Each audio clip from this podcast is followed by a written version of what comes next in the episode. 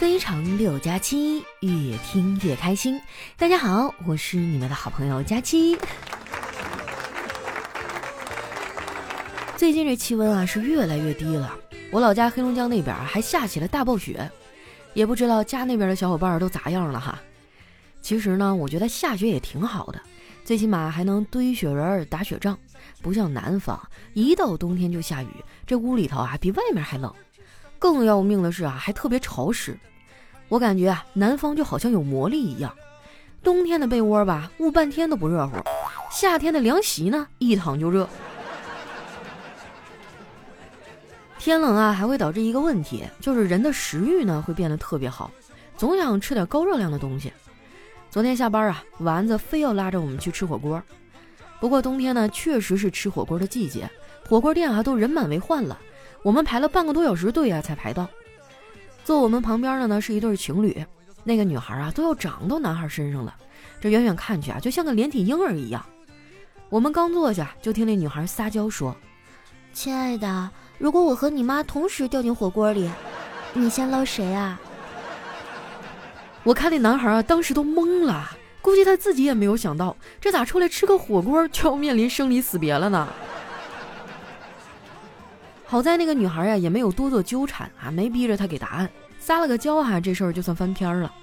那句话说的真对哈，撒娇的女人最好命。我发现啊，软妹子和女汉子从小就能分辨出来。前几天啊，我朋友带着他闺女来我们家串门，吃完饭休息的时候，从厨房里跑出来一只蟑螂，朋友他闺女啊尖叫着扑进妈妈的怀里。你再看我们家妮妮呢，走过去啊，抬起来，咚就是一脚。然后一脸兴奋地跟我说：“姑姑，你看他的屎都被我给踩出来了。”哎呀妈！当时把我给恶心的哈，晚饭差点没吐出来。你们别看妮妮小啊，这小丫头可厉害了，跟她哥打架从来没有输过。有一次啊，小辉又被妮妮给挠哭了，跑过来找我。我无奈地说：“宝贝儿啊，你是哥哥，应该让着妹妹。再说了，你们俩都是我们老赵家的孩子，手心手背都是肉。”你明白这句话的意思吧？小辉吸了吸鼻子，说：“我知道，手心手背都是肉，那说明你该减肥了。”嘿，这熊孩子真的太烦人了。要命的是啊，在我们这个家族里，像他这样的熊孩子有四个。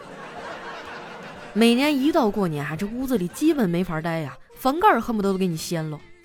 不过呢，我大表姐家的孩子啊就比较安静。他儿子啊，今年上初三了，性格就特别文静，我甚至能在他身上啊看到一种文弱书生的气质。前几天啊，他和他妈妈来我家串门，整晚都没有说一句话，一直在那叹气。哎，我有点好奇啊，就问他咋的啦？失恋啦？他说不是，我们老师说我头发太长了，让我剪短，要不然就给我处分。我觉得学校这项规定啊，真的不太合理。在这儿呢，我想呼吁一下。请学校啊允许学生们留自己想留的发型吧，因为再过几年啊，他们就要开始脱发了。后来，我就安慰了他几句，他感慨地说：“之前所有人都跟我说我要服从安排，根本就没有人关心我的感受，只有你在安慰我。小姨，你真好啊！这让我想起来一句名言：当所有人都在关心我飞得高不高的时候，只有你关心我飞得累不累。”我说孩子啊，你知道这句话的隐藏含义吗？当所有人哈都在关心你飞得高不高的时候，哎，也就是说，你在他们眼里啊算个鸟。所以呢，不是一路人啊，你不用搭理他。后来呢，我大表姐啊就带着孩子走了。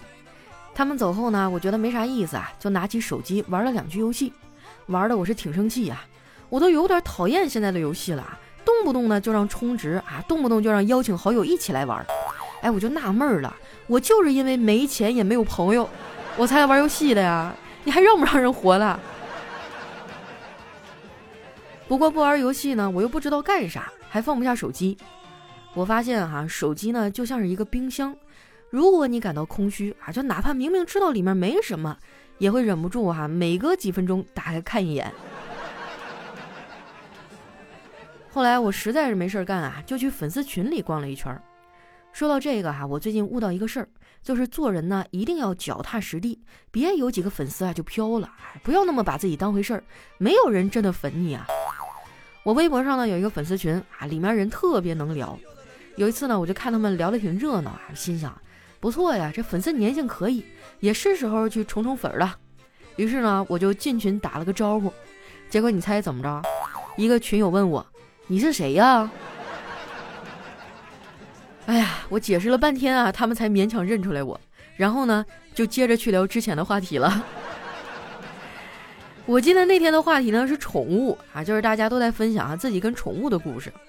我看了一会儿哈，觉得挺有意思，我就插了一句，说什么东西养久了都有感情，特别是猫猫狗狗。然后呢，一个头像特别萌的妹子啊说，也不是，我养过兔子，兔子是养不出来感情的，无论你对它怎么好。吃它的时候，你都不会感到难过的。这妹子也是个吃货啊，这感觉跟丸子不相上下呀。我翻了一下聊天记录哈，这姑娘一直在说吃的，我甚至都怀疑啊，她是不是丸子的小号。说到这个哈，丸子最近过得挺好，她和叨叨呢有了进一步的打算，这俩人筹划着买房呢。说实话，我真的挺羡慕丸子的，能有一个这么爱她的男朋友。说出来你们可能不信啊，丸子和叨叨呢是跑步认识的，所以丸子啊天天催我出去跑步，还告诉我啊见到跑步的帅哥呢要大胆、主动、热情。我把这些啊默默地记在了心里。之后的一段时间呢，我每天早上一大早啊就去公园跑步，以至于晨练的大爷大妈都记住我了。有一次哈，有个大爷问我：“姑娘啊，这段时间你跟那些来跑步的男孩都说了些什么呀？怎么现在他们都不来跑步了？” 虽然我屡屡失败哈，但是我意志力强啊，能够做到屡败屡战。皇天不负有心人哈，终于让我逮住一个单身的帅哥，我们加了微信啊，他还邀请我去了他的生日派对，我那个激动啊！那天哈，我从晚上六点就开始化妆、挑衣服、试衣服，一直折腾到晚上九点多我才出门。结果啊，我到了 KTV，刚一推开门，一块大蛋糕啪的一下就呼我脸上了。这把我给气的，转身就走了。我去卫生间里洗了半天啊，才勉强洗出我本来的样子。我蹲在马路边，是越想越气呀。旁边的小商贩还冲我吆喝：“走过路过不要错过啊！满二十送五块，满三十送十块了，你还在等什么？”我回头啊，冲他说：“别喊了，我在等公交车。”后来到了第二天啊，那个帅哥才想起来我。问我为啥没去啊？我果断的把他给拉黑了。我这个人呢，没什么做人之道，只知道一报还一报。不过你要是对我好啊，那我也会加倍的对你好。上个月呢，我有一特别好的闺蜜结婚，我就给她随了一份大礼，我还帮她策划了婚礼呢。他的婚宴用酒啊，都是听从了我的建议，用的狼牌特区。没想到啊，还中了大奖。婚礼当天啊，他竟然抽中了金条。问了郎酒那边的朋友，我才知道。原来，二零二一年啊是狼牌特区上市十周年。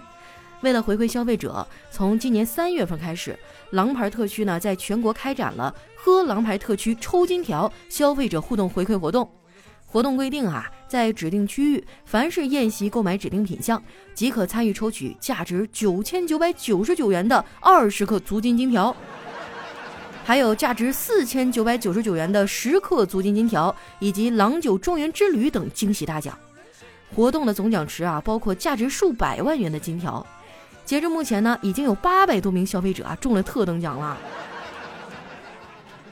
如果最近啊有想要办婚礼的小伙伴，可以考虑一下用狼牌特区，万一能抽中金条呢，对不对？那不就赚了吗？我闺蜜啊就用那根金条打了好几件首饰，给我羡慕够呛。前几天啊，她还带出来跟我嘚瑟半天，当时啊我就嫉妒了，半天都没搭理她。后来呢，还是她用两杯奶茶把我给哄好了。我看时间还早啊，就拉着她逛了会儿街。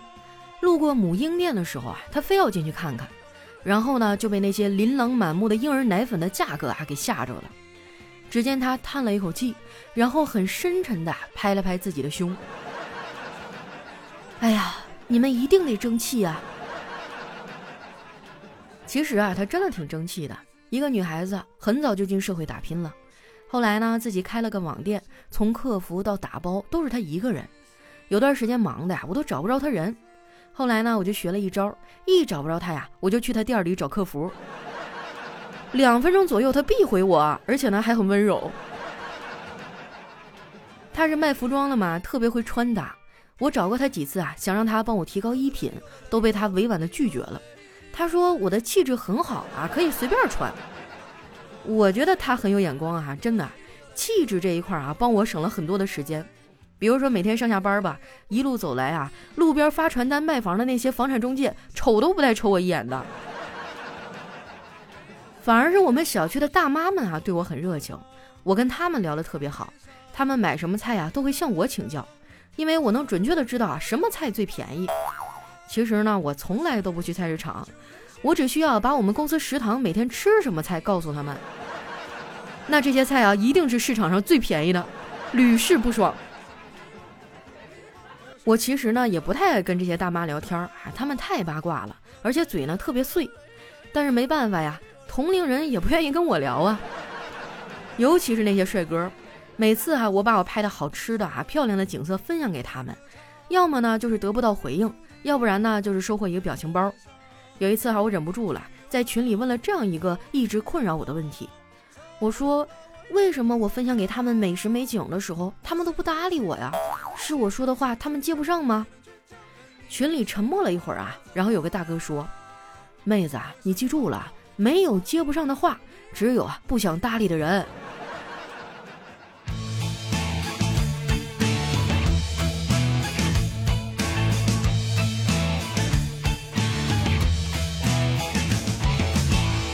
许有些人会离开，有些人会再回来。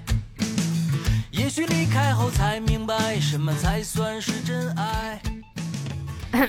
插播一条广告哈，最近有想结婚的吗？缺人不？你看我咋样？我 自我介绍一下哈，我呢叫赵佳琪，身高一米六五，体重六六七十公斤左右徘徊吧。这个随季节而定哈，冬天可能稍微多点儿。别的没啥要求哈，就一个，就咱宴席的时候一定要用狼牌特区。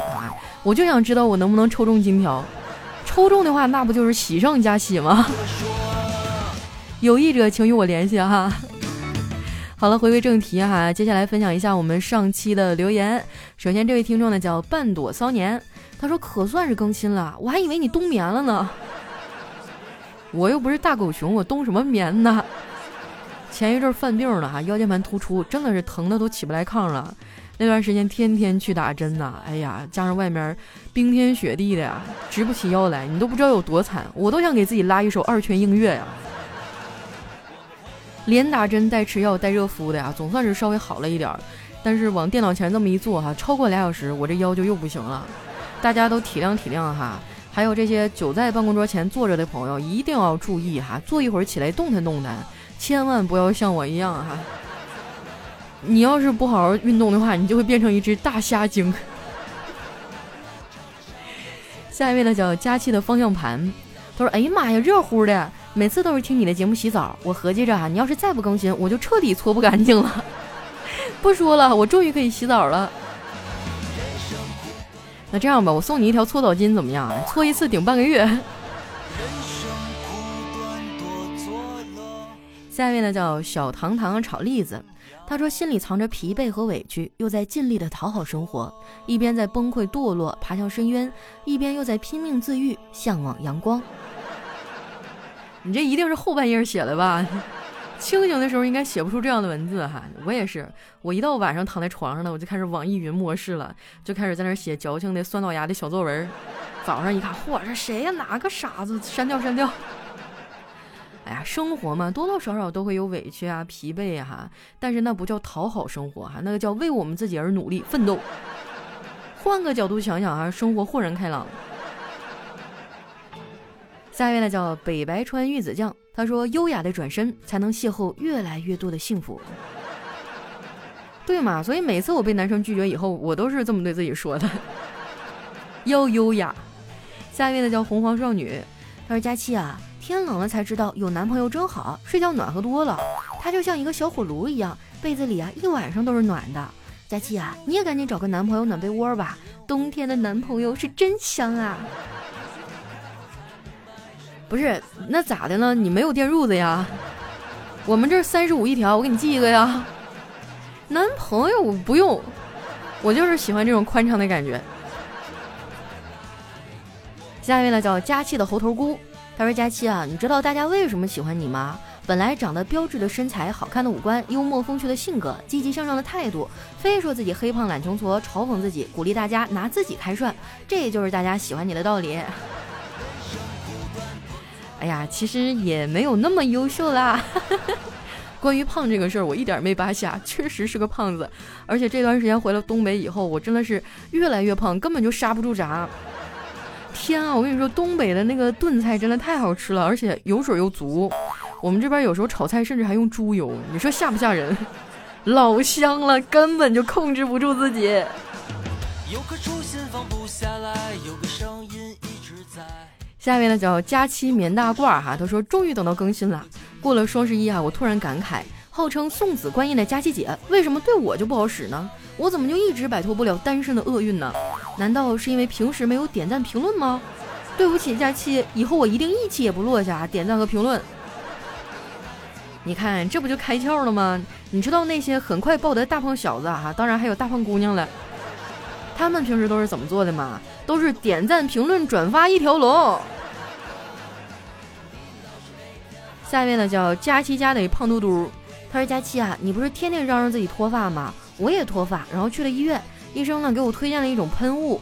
为了避免广告嫌疑啊，我就把药的名字私信发给你了。真的有用，也没用多久，我的发际线真的没有以前高了。而且呢，线下买一瓶也就才三四百。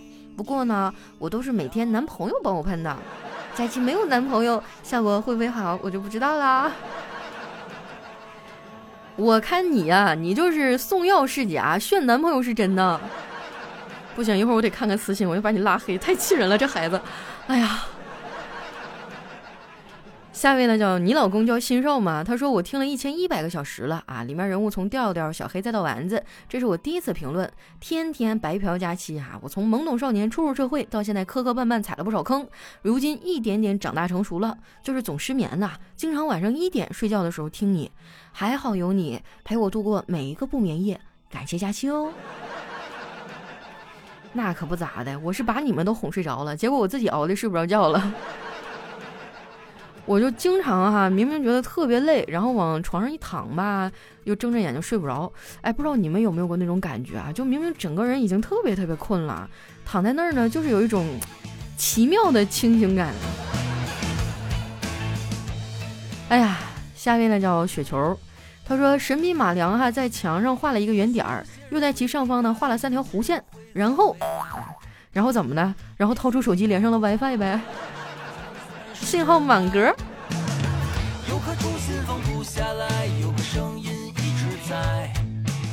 下面呢叫流浪的人儿，他说小的时候啊去医院体检去验血哈就特别害怕，不停的哭啊。然后一个小哥哥哈就过来关心的问我怎么了？我说验血要割手指，好疼啊。这小哥哥听完立即嚎啕大哭啊，也顾不上安慰我了。我就纳闷的说你也要验血吗？那小哥哥说。不是，我是要验尿。哎，下面呢叫佳期的陆墨，他说有一天哈，我和朋友在街上走着，突然呢我踩到了一块香蕉皮，摔了一个人仰马翻呐。朋友赶紧就扶起我哈，然后严肃的对我讲，我现在的心情啊，可以用一种饮料的名字来形容。我说什么呀？他突然就哈哈大笑起来，说爽歪歪呀。我看你这朋友拉黑得了。下一位呢叫小熊，他说一般情况下啊，我的周末有事儿呢，指的是一觉睡到大中午，爬起来洗脸刷牙，打开音响做杯咖啡，搞点吃的，然后滚回被窝看书刷剧，再来一觉。唯一的外出活动呢，可能就是下楼跟朋友吃个饭呐，喝点小酒，顺便扔个垃圾，哎，就还挺忙的。这才是生活嘛，我就。特别受不了那种周六周日给自己还安排的特别满的人，上班就已经够累了，周六周日就是应该在家里睡觉的呀。下一位呢叫百合花开，他说历史老师还问我们瓦特发明了什么？哎，我们班一男生说蒸汽机吧。结果啊，历史老师说，说鸡不说八哈，文明你我他。这，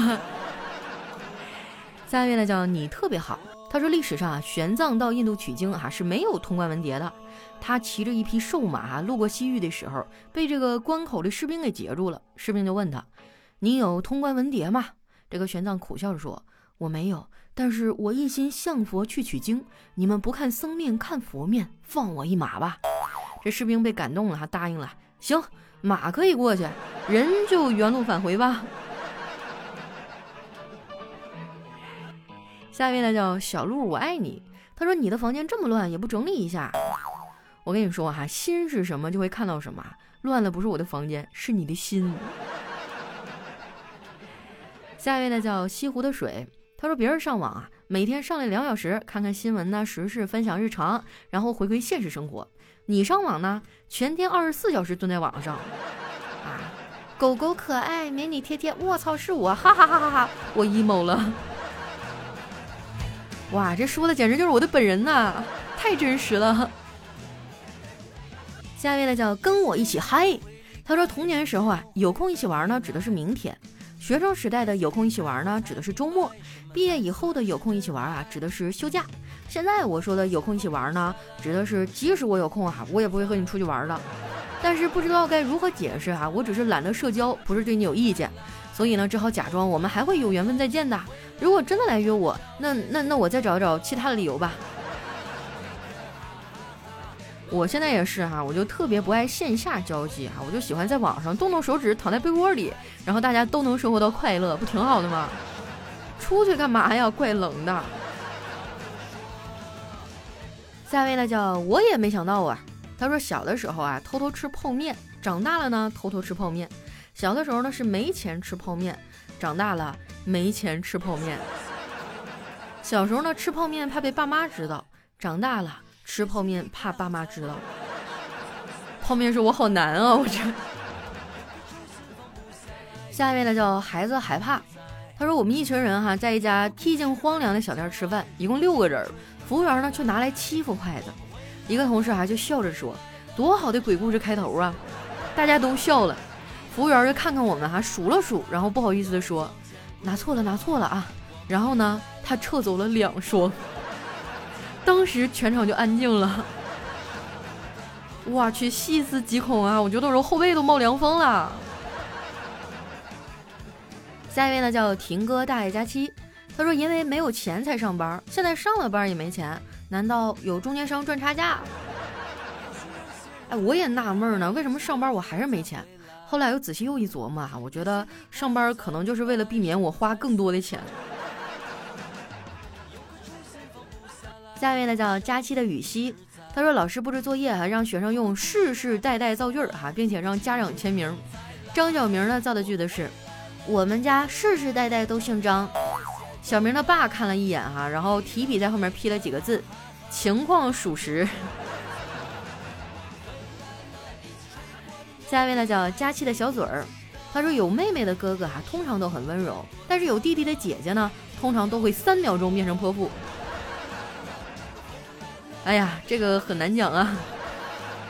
反正我觉得我哥也不是很温柔。来看一下我们的最后一位哈，叫彼岸灯火。他说小学的时候呢，有一次老师讲课哈，我实在没忍住睡着了。老师呢就拿着教鞭走过来，提问了一个问题啊，还说答不上来我就敲你。我就站起身来回答问题的时候，老师这教鞭呢就啪的一声敲在我头上。但是我回答的答案是正确的呀。老师一边示意我坐下，一边尴尬的说。哎呀，不好意思啊，下手下早了。好了，那今天留言就先分享到这儿。喜欢我的朋友呢，记得关注我的新浪微博和公众微信，搜索“主播佳期”，是“佳期如梦”的佳期。有什么好玩的段子呀，或者想对我说的话，可以留在下方的留言区，我会在下期节目里啊来和大家分享。那今天我们就先到这儿啦，咱们下期再见。